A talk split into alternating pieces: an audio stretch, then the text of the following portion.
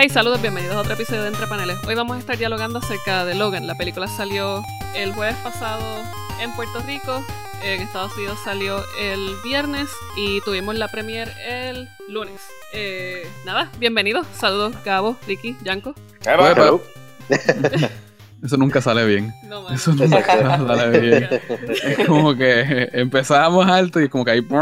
Sí, claro. es como el blank stare. Exacto.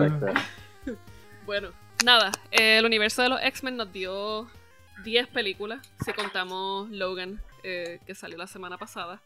Y estas películas, pues sí bien definieron lo que era una nueva, una nueva, un nuevo camino dentro del cine de los superhéroes. Tenemos X-Men en el 2000, X2 en el 2003, X-Men Last Stand en el 2006, X-Men Origins Wolverine 2009, First Class 2011, The Wolverine Again 2013, Days of Future Past 2014, Deadpool 2016, X-Men Apocalypse, la película que todos quisiéramos olvidar y no podemos, 2016 y Logan en 2017. Hacemos este movimiento super speedy a través de todo, de todo este mundo cinematográfico porque realmente nos compete Logan y yo creo que podemos verla quizás sin, sin considerar tanto la otra. Logan fue dirigida por James Mangold, producida por Simon Kinberg y el libreto fue de Mangold, Michael Green y Scott Frank. Obviamente tuvieron el heads up de Millar. Eh, la película es producida por 20th Century Fox, quienes nos han traído todos los X-Men. ¿Qué cosas sobresalen de esta película? Podemos empezar por lo más sencillo. Logan nos coloca en el futuro. Estamos en el año 2029 y de momento estamos en un mundo distópico lo que conocíamos como era el, mundo donde estaban todos los mutantes ya no es, ya no es el mismo. Eh, los mutantes han desaparecido. Xavier se encuentra con episodios, no sé si decir epilépticos, pero está teniendo unos episodios de unos dolores de cabeza bien fuertes que destruyen todo lo que encuentran. Y nos encontramos que Logan está jangueando con Caliban. Así que Eh, yo creo que esto quizás pone un poco en perspectiva cuán caótico puede ser este, este mundo nuevo en el que nos hemos encontrado con esta película. ¿Qué ustedes creen de la película? ¿Funciona el hecho de que estemos en, el futuro? ¿Funciona dentro de lo que hemos visto? Para ustedes que hayan leído Old Man Logan de Marvel Comics, ¿qué piensan? ¿Lanza al espectador en un futuro no muy lejano o qué es la que hay? Pues, para, para empezar, eh, yo creo que funciona porque no se vuelven locos con el futuro como tal. O sea, incluso yo creo que es más o menos a mitad película donde tú empiezas a ver una que otra cosita cuando estás en el 2017, ¿verdad? este, y en ese sentido, pues sí, me gusta porque tampoco te fuerza a pensar como que, o por lo menos a esperar esta distopia super CGI donde los personajes se pierden, ¿sabes? Realmente es más que para que tú sepas que ha pasado mucho tiempo Logan está viejo y los mutantes pues aparentemente han desaparecido en su mayoría. Eh, en ese sentido funciona, porque realmente no, no fuerza como que a la audiencia a aceptar un montón de reglas para poder entender la película. No sé si ustedes pues, piensan lo mismo ahí. Sí. Bueno, para mí... Yo dije que yo iba a hablar antes que Jan. Dale, dale, dale, este, para mí funciona, pero funciona por el mismo hecho de X-Men cuando Days of Future Past, X-Men reconoció la tradición de cómic que existe en estas películas y lo usó, lo aplicó a un mundo cinematográfico. Teníamos las primeras X-Men que eran con un reparto eh, tal y cuando hacen el reboot o el reinicio en First Class, como que tuvimos esta otra escuela. Pero al tener Days of Future Past, se reconoció que la primera escuela, la primera serie de películas es un universo alterno. Ahora, al, presentarte el concepto de multiversos dentro del mundo de X-Men, que eso es muy propio de los cómics, y en los cómics de X-Men existe Age of Apocalypse, existe el Old Man Logan, existe este Days of Future Past. Al reconocerte ese, ese mismo concepto dentro del mundo cinematográfico, un futuro como Old Man Logan no es imposible. Es bastante posible. Y se permite por básicamente las leyes que rigen los cómics ya están en las mismas películas. Y por eso mismo es que uno lo acepta. Exacto, sí. sí. Voy a añadir a, lo que dijo, a lo que dijo Ricky, a mí me gustó, me gustaron los detallitos, este, esta cuestión del futuro. Es un futuro bastante cercano, o sea, un tipo de futuro que, en el cual nos podemos relacionar, me gustó ese detalle de los carros autónomos, los camiones autónomos guiando y la expresión de Logan, este, viéndolo, diciendo estos malditos carros autónomos, no sé, es como que resistiéndose a la, al, al, futuro de cierta manera. Y esos detallitos están chéveres. E, e, eso es un futuro bastante cercano, o sea, no, no va a pasar mucho tiempo antes de que, de que eso sea nuestro, nuestro vivir. Este, no, a mí, a mí me gusta un montón e, ese, ese detalle de, de, los carros autónomos. Y yo creo que es que hasta cierto punto logra desconcertarte. Es como, es este efecto medio creepy. Tú sabes que estás quizá en, en esta, en, no sé si decir en el margen o en el borde de un abismo temporal, pero de momento, o sea, ves todo de lo más normal y de momento llegan estos fucking camiones al garete a llevarse todo por el medio.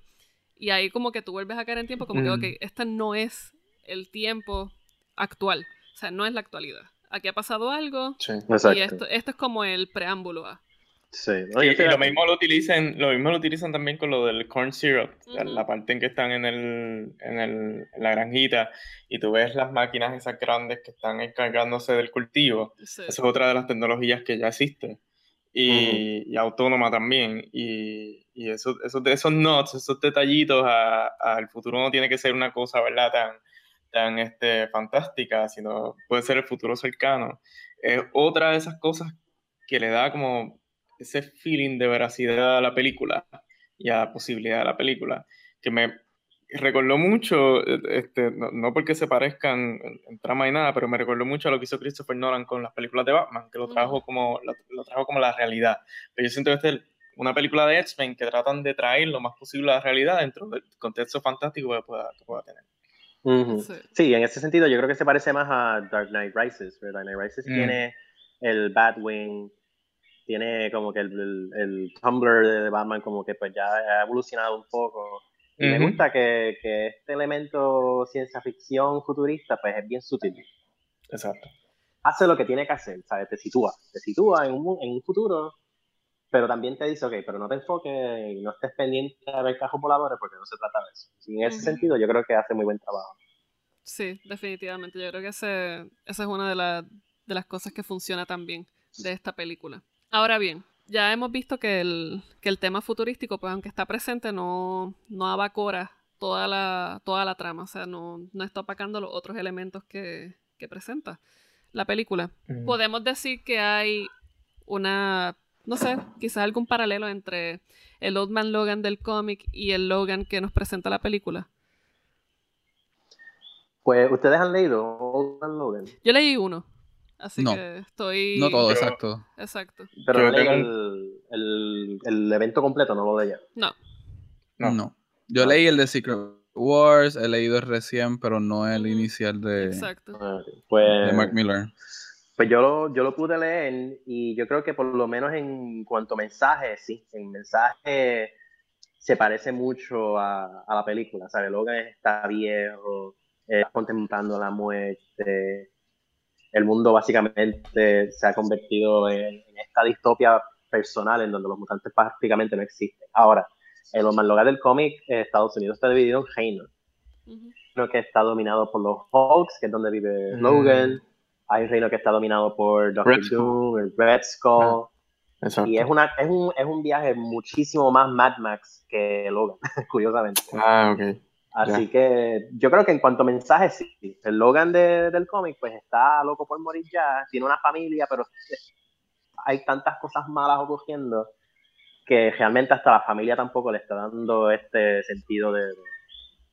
pero en ese sentido, yo veo que el, el, hecho de que la película se mantuvo con un futuro más realista que un Mad Max, etcétera, tiene que ver mucho con que la película tomó una decisión consciente de dejarlo real y no solamente eso, sino que esta película no, es solamente un Old Man Logan, esto es un Old Man Charles Xavier también.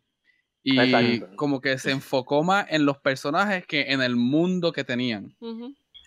sí. pero ahora aquí estaba más, más que viejo. Aquí estaba más que viejo. Y de hecho, y, yo cuando, y cuando, y cuando, las, cuando las personas me preguntan a mí que yo pensé de Logan, pues yo le digo lo mismo. Para mí, a mí me encantó la película Logan, pero para mí la película no era de Logan. para mí la película era, más de Charles Xavier. Y Mm. Yo creo- cuando, él, Pero- cua- cuando él me salía en pantalla con Logan, Yo no podía desenfocarme de Xavier. Yo, de hecho, yo por las primeras cuarenta y pico minutos que, o hora y media que sale eh, Logan y Charles Xavier en la película, yo nada más que estaba viendo a Charles Xavier.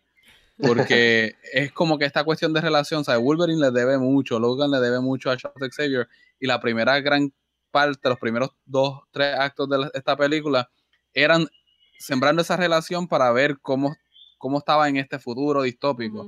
Al final ya es que se lo dieron a Logan como que, ok, esta es la liberación de este personaje, etcétera. Pero a mí esta película, personal, pero esto es por gusto personal, porque yo estaba pensando en lo que había hecho este hombre Xavier con mutantes, sus sueños, Sí. Y cómo habían terminado, cómo este hombre terminó en el olvido, siendo una persona perseguida y peligrosa. Como que para mí es esa cuestión. Y para el colmo, tuvo un excelente actor bajo Patrick Stewart que él supo manejarlo, supo hacer el papel de un señor senil que no, que no sabe defenderse. Y pues eso le añadió más a lo emocional también. Sí, es Pero que para yo- mí, para mí Ajá, esos mismos argumentos, esos mismos argumentos que, que tú traes, este, sí, que están bien presentes y definitivamente Charles Xavier es, es uno de los personajes más importantes eh, y, y como lo manejan también en la película fue bastante ingenioso.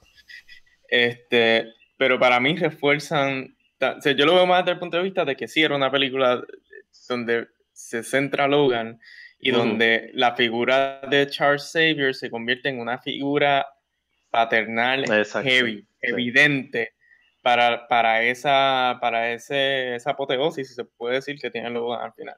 Y, No, y totalmente. la cuestión generacional de la nena también, que aunque ahí eh, la, la manejan como hija, hija, hija, con- constantemente y, no te dicen claramente el origen de verdad, por qué dicen que hija de él y eso, eh, sí se, se trata de mantener a propósito, pienso yo, esa cuestión de familia.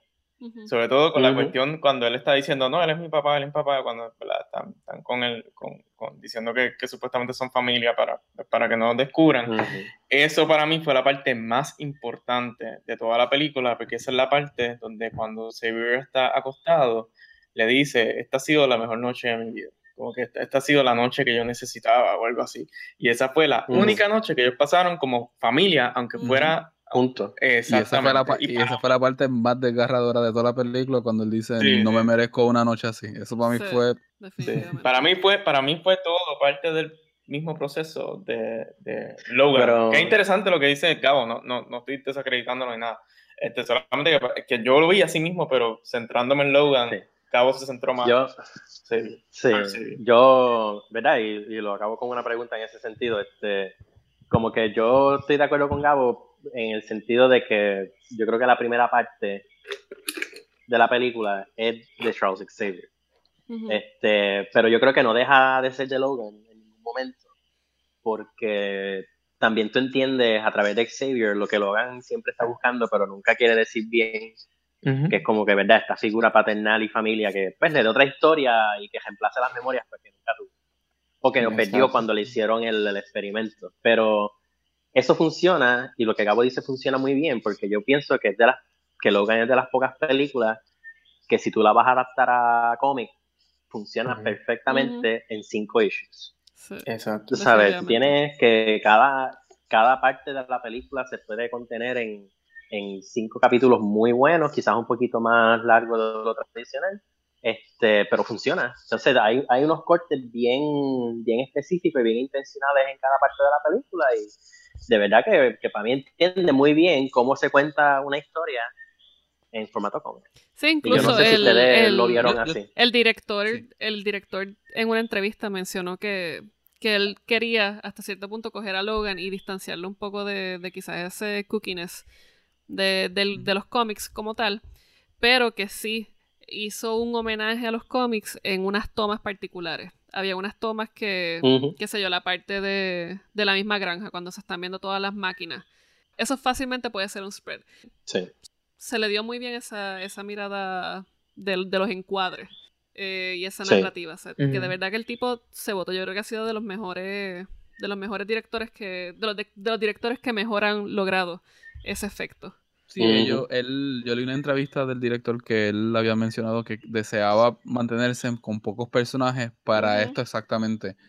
Porque las películas con pocos personajes, Deadpool, etcétera, han comprobado ser no más fácil de manejar, sino que puedes puede dedicarle más tiempo a los personajes al desarrollo y te sale una mejor historia que pues un ex en este Apocalypse que lamentablemente pues sabemos lo que pasó y es el problema también que tienen muchas de las Avengers, que es que son buenas, son bonitas, pero son bien desenfocadas. Aquí esta película está tan enfocada que tú puedes, ustedes pueden decir lo que ustedes dijeron de Logan, pero yo lo vi del lado de Xavier, que para mí Logan no se hubiera movido si no fuera todavía por el optimismo que tenía Xavier de seguir con su misión.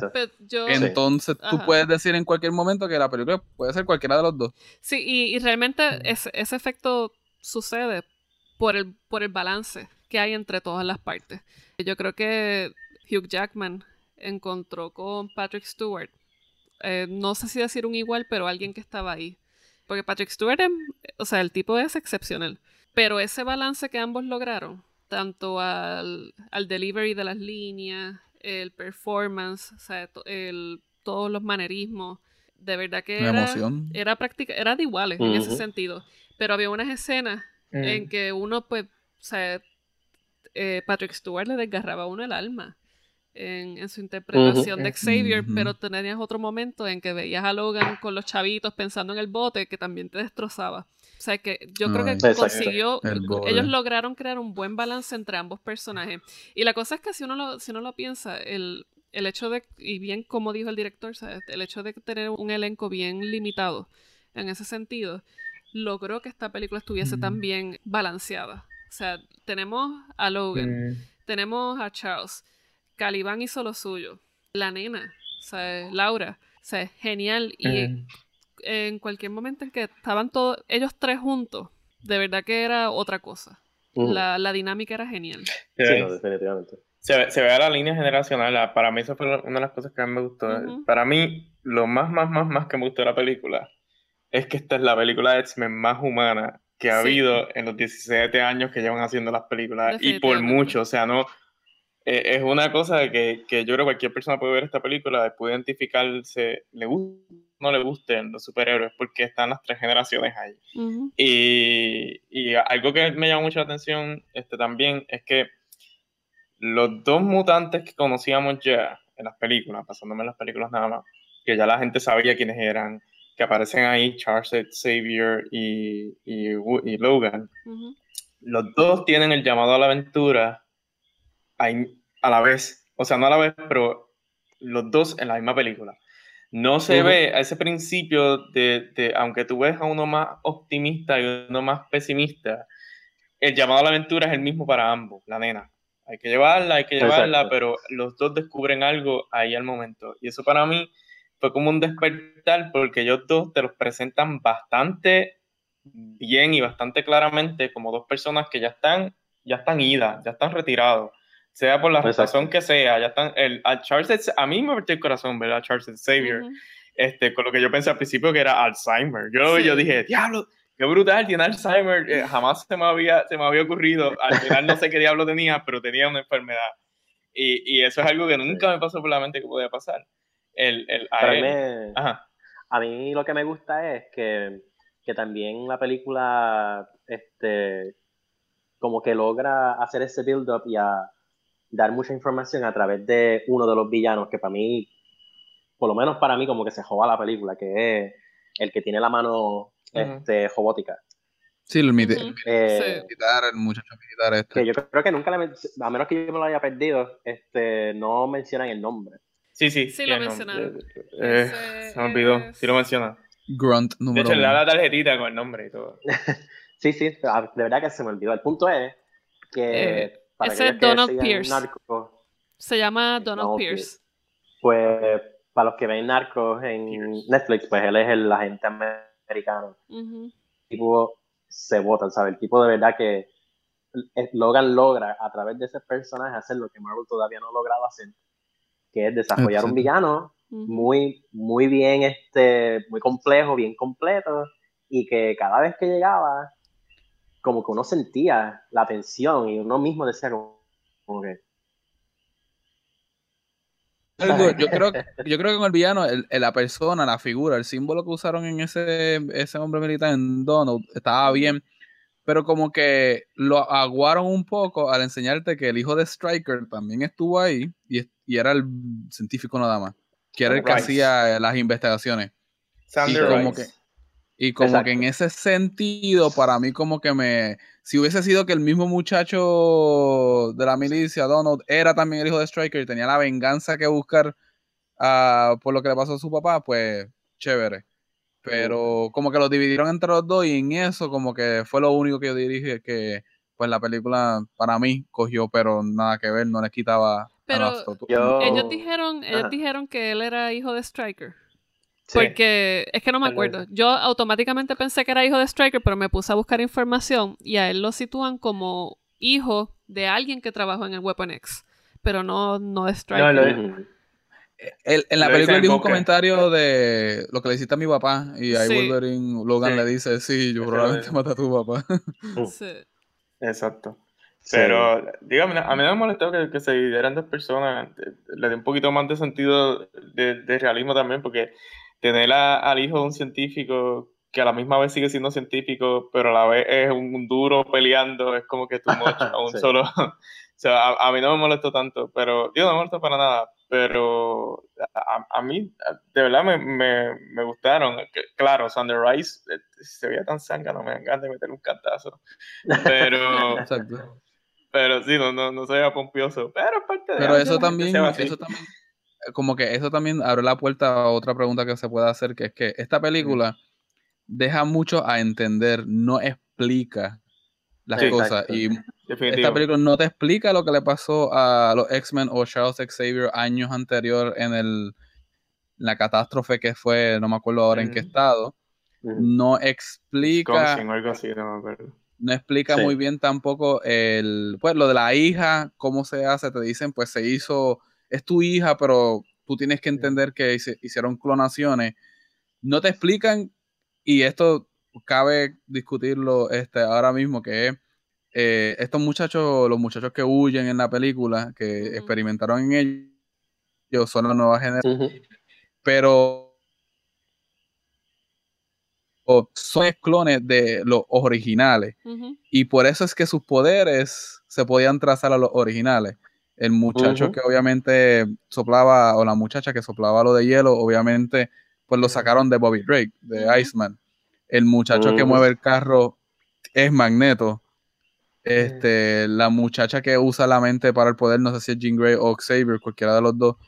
Pero este, esta película te deja mucho a, a tú, como que descúbrelo por ti mismo. No, no te va a decir exactamente lo que está pasando. Y en ese sentido, e, eso es un nono de las películas, pero en este sentido funcionó, para mi entender. y, obviamente, y obviamente este, Laura es la nueva Wolverine, que es algo que yo estoy de verdad que, que yo espero que, que, Fox sea inteligente y en vez de revivir a Wolverine de una forma que a nadie le va a gustar, que hagan a, a, Laura, a la hija de él, en, que la conviertan en el Wolverine de las películas nuevas de X. Sí. Porque de verdad que tienen una oportunidad y también vale decir que la muchacha, o sea, la nena, la nena se votó. se votó, tú sabes, yo cada vez que ella estaba en, la, en, pantalla, ¿sabes? De verdad que, que, uno se interesaba por ver qué iba a hacer después, ¿sabes? Y de verdad que yo espero que tienen una buena oportunidad y yo espero que ella sea la nueva Sí, yo creo que y entonces le envía un buen mensaje. Sí, sí, pero también le, también le lleva un buen mensaje a Marvel, ¿sabe? Como que, mira, no trates de reemplazar a, Captain America. Ajá. Si Mackie está interesado en seguir haciendo de Sam Wilson pero bajo Captain America, pues mira, dale la oportunidad. Claro. que, que, que, sea buena propuesta y que se siga. Sí, no, definitivamente.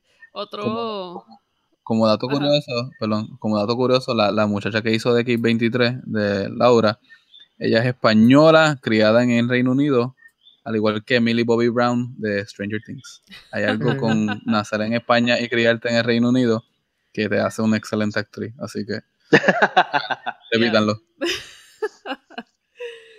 Mire, eh, otro, otro elemento bien interesante que tuvo, que tuvo la película es que podemos ver distintos tipos de metanarrativa a lo largo de, toda la exposición. Primero tenemos la, el western dentro del western. Podemos ver cómo mientras ellos están haciendo todo lo suyo, que están en un hotel esperando para escapar, están viendo, creo que es una película de vaqueros que se llama Shane. Exacto. Chain, Chain. Entonces, esa, esa película va hasta cierto punto narrando un poco la dinámica que se va dando. Luego en otra ocasión vemos cómo a través del cómic es que ellos son encontrados, cómo es que van hacia ese punto particular que los va a lograr eh, llevar hasta pues la salvación, por decirlo así, a la de salvarse. ¿Qué ustedes opinan? ¿Qué, les parecieron estos elementos así de metanarrativa? Pues al principio yo estaba un poquitito confundido, no sabía qué querían decir con el cómic. En una parte de la película como que cuando encuentran el cómic, yo siempre pensé que era como que este, esta guiña a la audiencia. Como que, mira, este es el, la, la, fuente primaria. Pero cuando veo que lo integran a la, a la historia como tal, que incluso es un plot element, por decirlo así, pues me sorprendió, me, me gustó porque es metanarrativa, pero también como que le da esta otra dimensión al universo. Y como que reconoce que los X-Men son bien poderosos como, como símbolos sociales y como, como presencia este, política dentro de ese dentro de ese mito. Y de verdad que, que me gustó porque no se sintió forzado. Hicieron lo que iban a hacer con el cómic y para adelante integra, integra, también integra también el mundo lo que estamos hablando cuando estamos hablando del futuro al principio, del programa integra al, al, al espectador al mundo real. O sea en este sentido te dicen esto que parece ser algo de meta este metanarrativa eh, de primera instancia, tirándote el guiño, como quien dice, eh, después te enseñan que es parte de la historia, cae perfecto en un mundo donde los X-Men existieron y hubieron unos comiqueros y unos ilustradores hicieron cómics sobre los X-Men. O sea que de momento, a medida que tú vas viendo todo lo que va pasando, no, no resulta extraño. Tú dices, ah, pues claro, son héroes, claro que alguien va a hacer cómics eh, en ese mundo sobre ellos. Exacto. eso, eso quedó súper, a mí me gustó mucho. Sí. No, y que, que, yo creo que también es inteligente en el sentido de que se, este, se acepta dentro de, del mundo que crea la película. Pero lo del western es interesante porque, y ahí también el director como que se está tirando una guiña a sí mismo, porque eh, las dos películas, él hizo el, remake de to Yuma, que es un western. Ah, tremenda película. Él hizo Copland, que prácticamente un western, pero con policías en tiempos actuales. este, E hizo la biografía de, de, Johnny Cash, Walk the Line. Ah, no sabía que Esa es la canción que, que, acaba con una canción de Johnny Cash. ¿Sabe? Que, que yo creo que, que, esta película entera es una guiña del director hacia sí mismo. una buena forma de... Sí, pero también la temática pero también la temática de esos westerns específicamente, la temática de, del tiempo en que sale Cheney eso en esos westerns, había, había mucho de ese héroe que llega de la nada con un solo propósito, el propósito es proteger al, al indexo, este, y al final le pasa el batón al otro. En Chain, este, él se va, él, después de que pasa todo, salve y pasa, tiene la conversación con el nene, eso que vimos ahí con el nene, es el final de la película. Después que tiene la conversación con el nene, él, él le deja, como quien dice, este, para que él vea el ejemplo y aprenda y después lo, lo, ponga, lo ponga en práctica. Y cuando él se va hacia el horizonte, él termina con el, el tiro del nene mirándolo diciendo, así quiero ser yo. Este, es un guiño también a esto es un pase de batón generacional. Este, estoy cumpliendo con mi propósito, pero esto, esta historia la va a seguir otra persona después. Que yo espero que ese sea, como tú bien dijiste, que esa sea la línea por la que se va a Fox. Que es lo más Exacto. No, y que, que, también es importante. A mí me gustó mucho también el, el hecho de que para mí que la película tiene un mensaje bien curioso, pero bien complejo con lo del cómic porque te está diciendo que dentro de ese universo y que puede ser inspirado por cosas que pasan de verdad. Y en ese sentido yo creo que el director también te está diciendo como que, mira, el cómic es algo serio, ¿sabes? No es solamente una distracción para niños, ¿sabes? El cómic dentro de este universo inspiró eh, tal parte de la película y tal parte de la historia, tal como lo hace en la vida real, que el cómic saca de eventos reales y comenta sobre su cultura. Y es, por lo menos yo lo vi así y yo creo que es un, mensaje algo, algo sutil y bien pensado, pero también reconozco que quizá no todo el mundo lo, lo puede ver así, porque está hecho de una forma bien, como Gabo dijo, no, no, no te tira la exposición ahí como que, mira, el cómic es importante por esto. Y no, es, un mensaje bien integrado dentro de, de, la estructura de la película. O sea, no, no hay necesidad de... Ajá. Ricky, te pero te refieres cuando dices, cuando dices que el cómic se integra en la película y, que era parte de algo que iba a pasar, que en realidad te refieres a la cuestión de las coordenadas y que llegaron al lugar que ellos querían llegar o te refieres a otra cosa? No, yo creo que cuando se revela que lo de las coordenadas es cierto, pues Pero porque ellos lo siguen. Ya, eh, eso, esa, esa, parte yo la, yo la, leí diferente. Yo la leí que el director está jugando contigo, haciéndote creer que esto es o que es cierto o que es bullshit, cuento para niños, mm. como, como concluyó Logan en un momento dado. Pero después el twist es que en ningún momento ellos creyeron que eso era cierto, sino esas son las coordenadas que ellos setearon para encontrarse. Así fue como yo lo vi.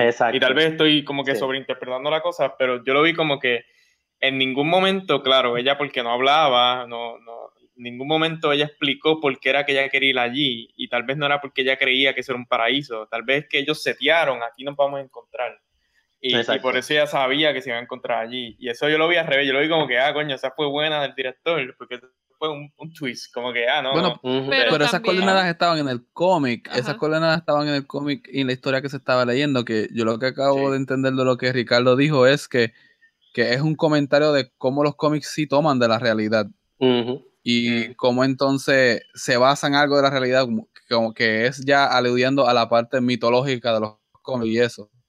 Que no sé si Ricardo habló de eso fuera del de la película o dentro de la película. Yo creo que es un poquito de los dos. O sea, yo creo que a través de la película es que te quiere dar el mensaje de que los cómics no salen de la nada.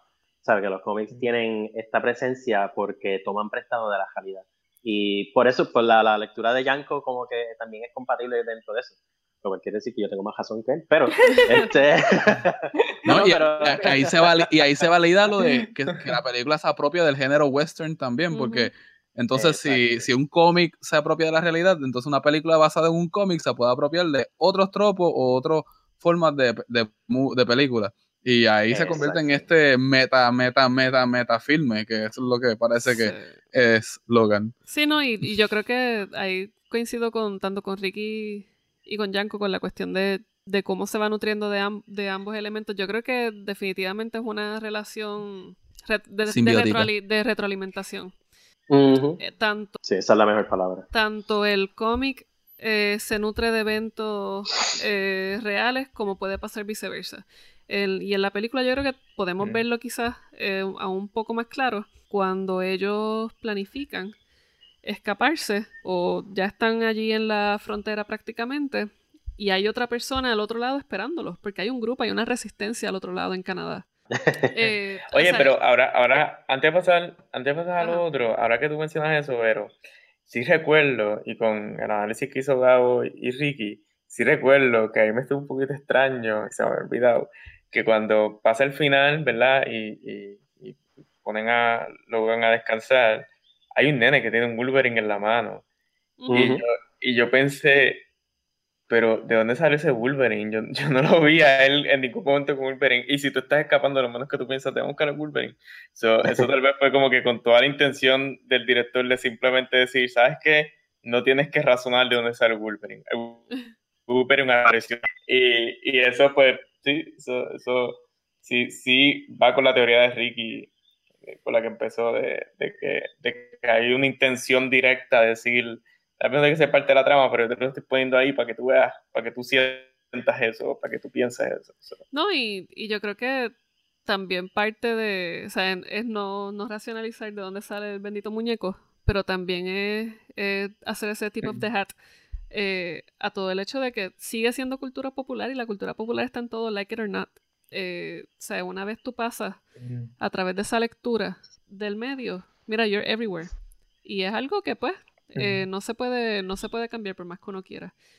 Y yo creo que la película es bien, es bien exitosa en, este tipo de representación que hace. O sea, nos da la metanarrativa de verdad que se fueron Yo creo que es de las películas que mejor lo trabaja en ese sentido, eh, de cómics más que nada. Los westerns, toda la cuestión de...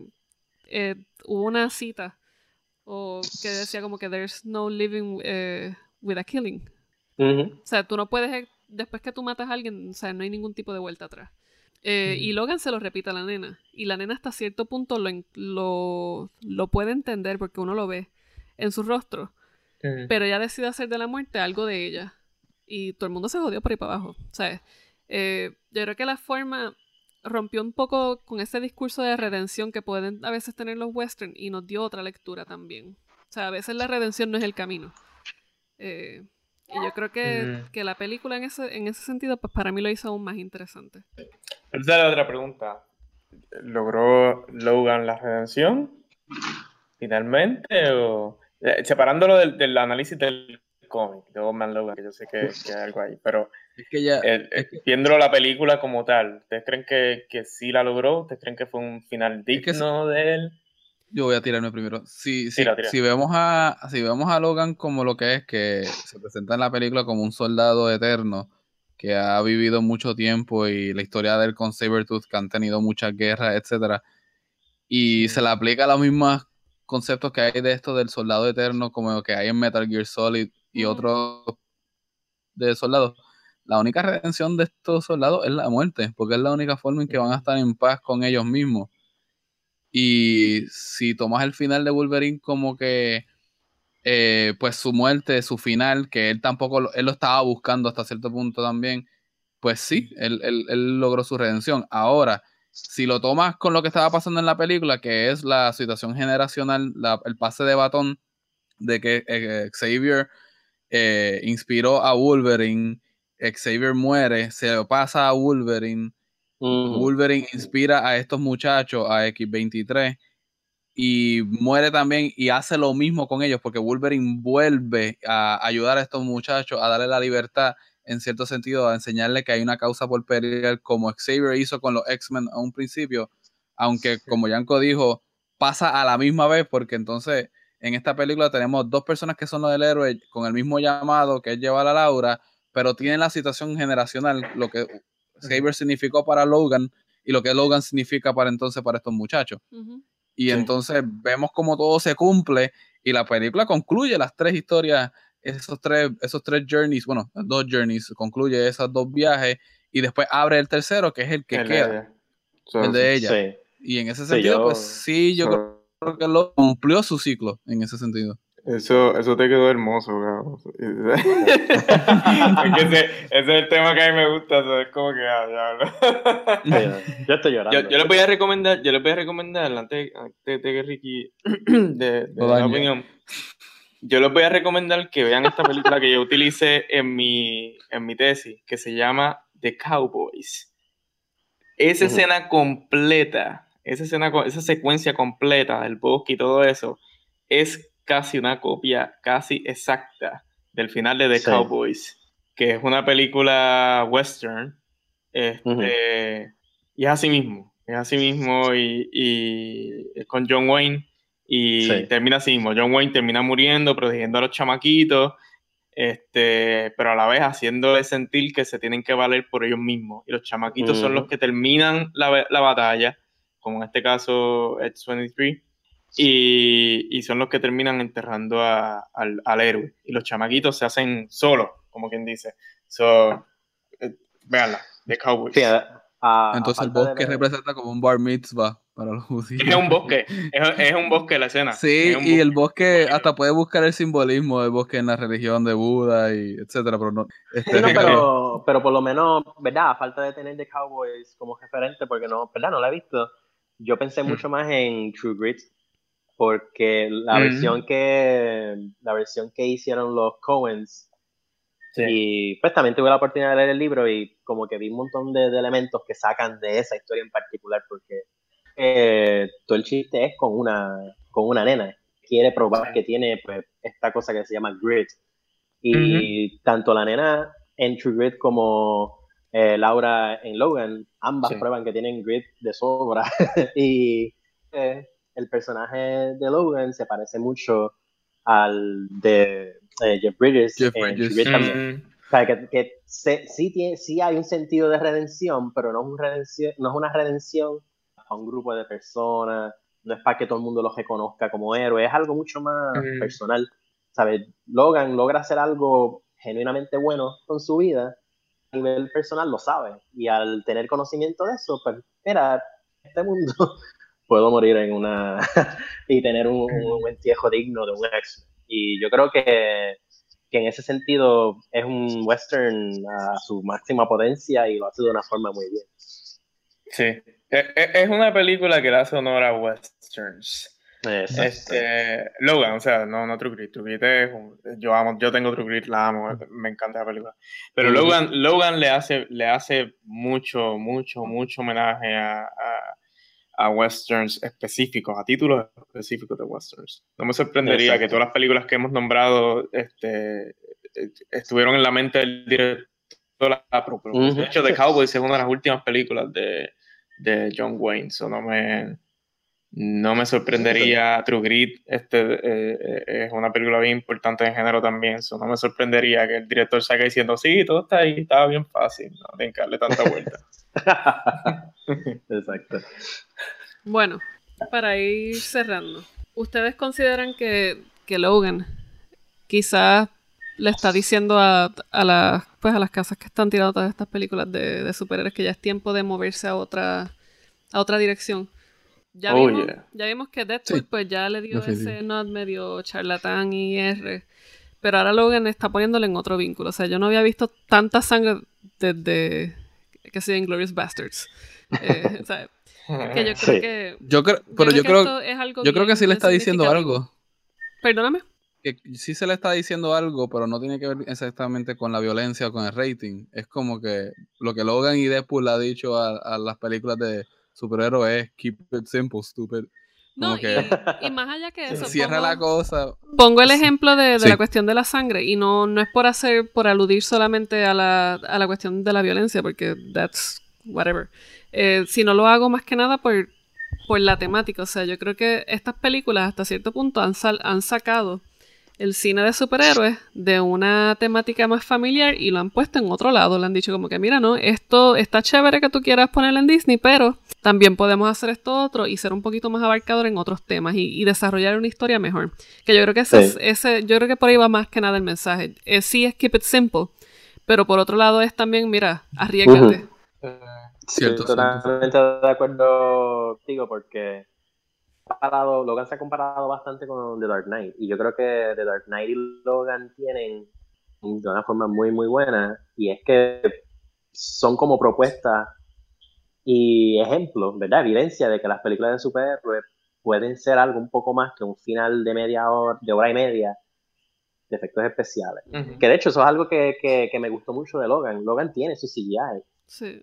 Para de la verdad, casi el 95% de Hugh Jackman es el de verdad. Exacto. Tú sabes que, que, no hay mucho, no incluyeron Sentinels, no, incluyeron mutantes con poderes exorbitantes, cósmicos, mágicos. O sea, lo, lo, mantuvieron bastante grounded, por decirlo así. Y sí, yo creo que, incluso yo creo que el rating es lo menos impresionante de la película. A mí lo más que me impresionó realmente es cómo llevar una historia. Y el, este, el, riesgo yo creo que en ese sentido sí. Y yo creo que también el, mensaje, eh, cómo llevaron la historia, yo creo que el riesgo. Eh, yo creo que ninguna otra, o sea, no hay casi ninguna película de superhéroes o o whatever que se arriesgue quizás a poner un, a un niño o una niña en el medio de la acción siendo una asesina, o sea, hardcore. O sea, aparte de The Omen, yo creo que eso casi no se ve. Esto, pero que Que a mí me pareció que eso fue un riesgo bien atinado, porque no fue solamente. O sea, no, no fue un prop. Ellos supieron utilizar bien ese desarrollo de, de un niño, o sea, violento, obviamente con un, con un propósito. O sea, no era violencia por violencia.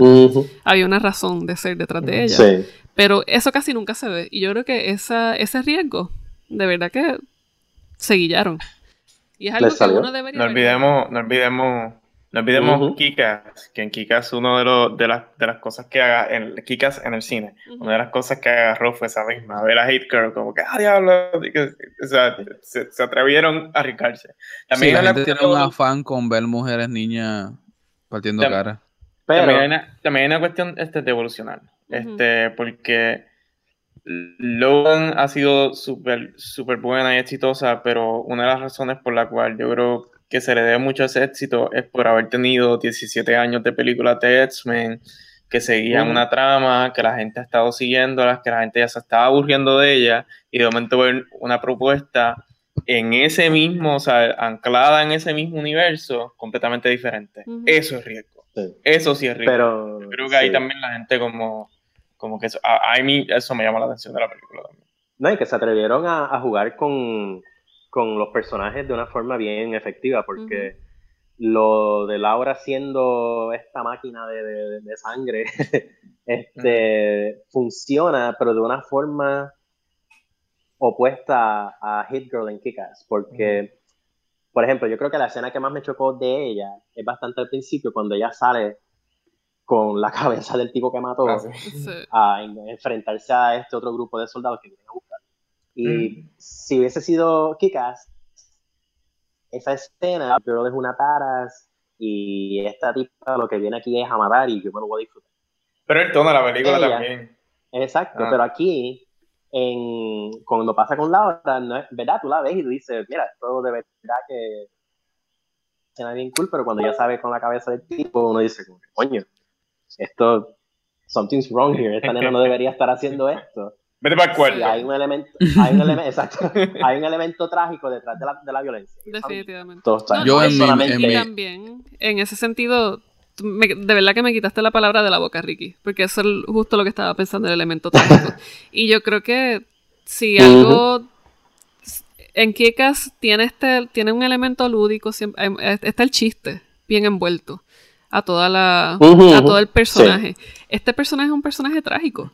Entonces, o sea, eh, está el drama, tú no puedes desvincularlo. Y yo creo que eso también es que lo hace más que, más que algo quizás temible, es algo creíble. Yo veía esa niña y decía, mira, de seguro hay un nenito por ahí que sale por ahí, qué sé yo, corriendo con una cabeza de alguien en la mano y la deja caer al lado de la comida, ¿sabes? Porque es que la forma, en, que lo, en la forma en que lo presentaron es creíble. Y yo creo que ese, ese elemento de mm. verosimilitud en el cine de los de, de superhéroes se ha perdido.